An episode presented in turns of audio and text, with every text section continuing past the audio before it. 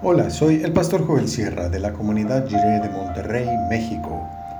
Gracias por escuchar esta breve reflexión devocional y que el Señor te bendiga ahora y siempre.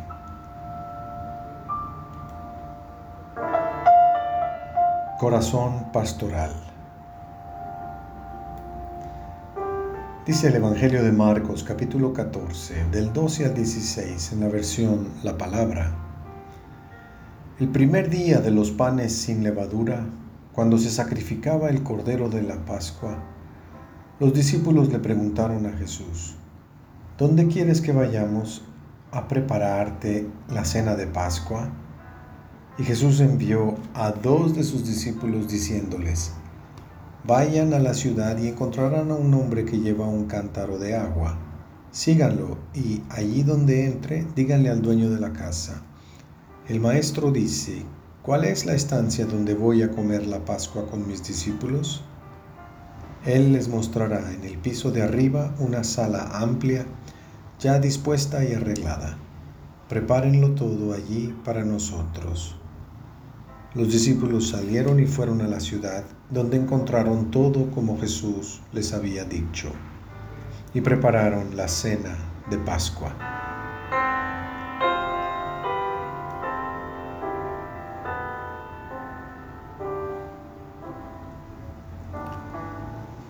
En su pobreza el Señor es dueño de todo.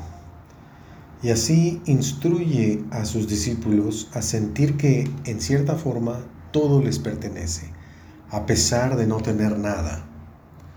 Los discípulos le preguntan, ¿dónde quieres que te preparemos la cena de Pascua? Ellos se creen capaces de conseguir cualquier lugar que el Señor diga, han desarrollado una actitud valiente a pesar de ser humildes galileos, debido a su contacto con el Señor Jesús. Tú mandas, Señor, donde tú digas, ahí lo haremos. Si quieres, vamos al palacio del sumo sacerdote, que con toda justicia te corresponde. Si quieres, vamos a la residencia real, porque tú eres rey de reyes. Si prefieres, vamos al templo, que es la casa de tu Padre. Ahí también eres dueño y Señor de todo. El Señor Jesús es dueño de todo. El mundo y todos sus habitantes son del Señor. Nuestra casa, nuestras habitaciones, todo lo que tenemos en las alacenas y refrigeradores, todo es del Señor. Si Él quiere cenar en nuestra casa, lo puede hacer.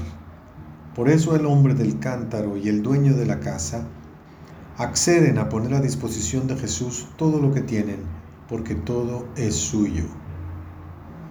Pero el Señor prefiere un lugar modesto, sencillo, amplio, funcional y prestado.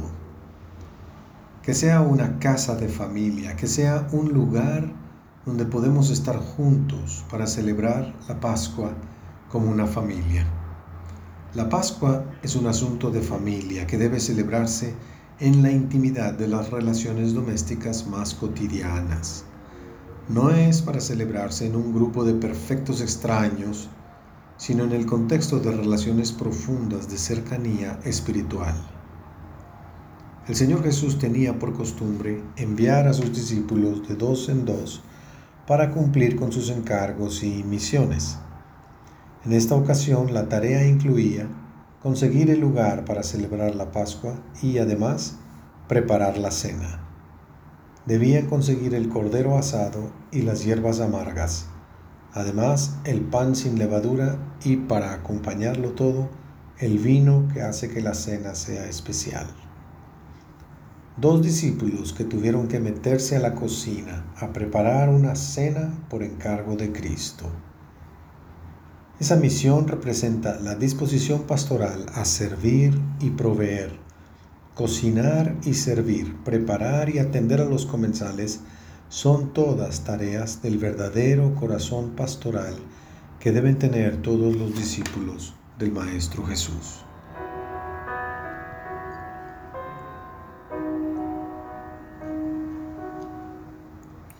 Oremos. Gracias Dios por tu ejemplo de servicio y cuidado.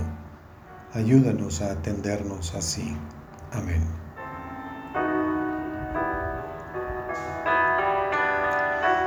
El pueblo de Dios no debe nunca dejar de asombrarse por la maravillosa gracia de Dios.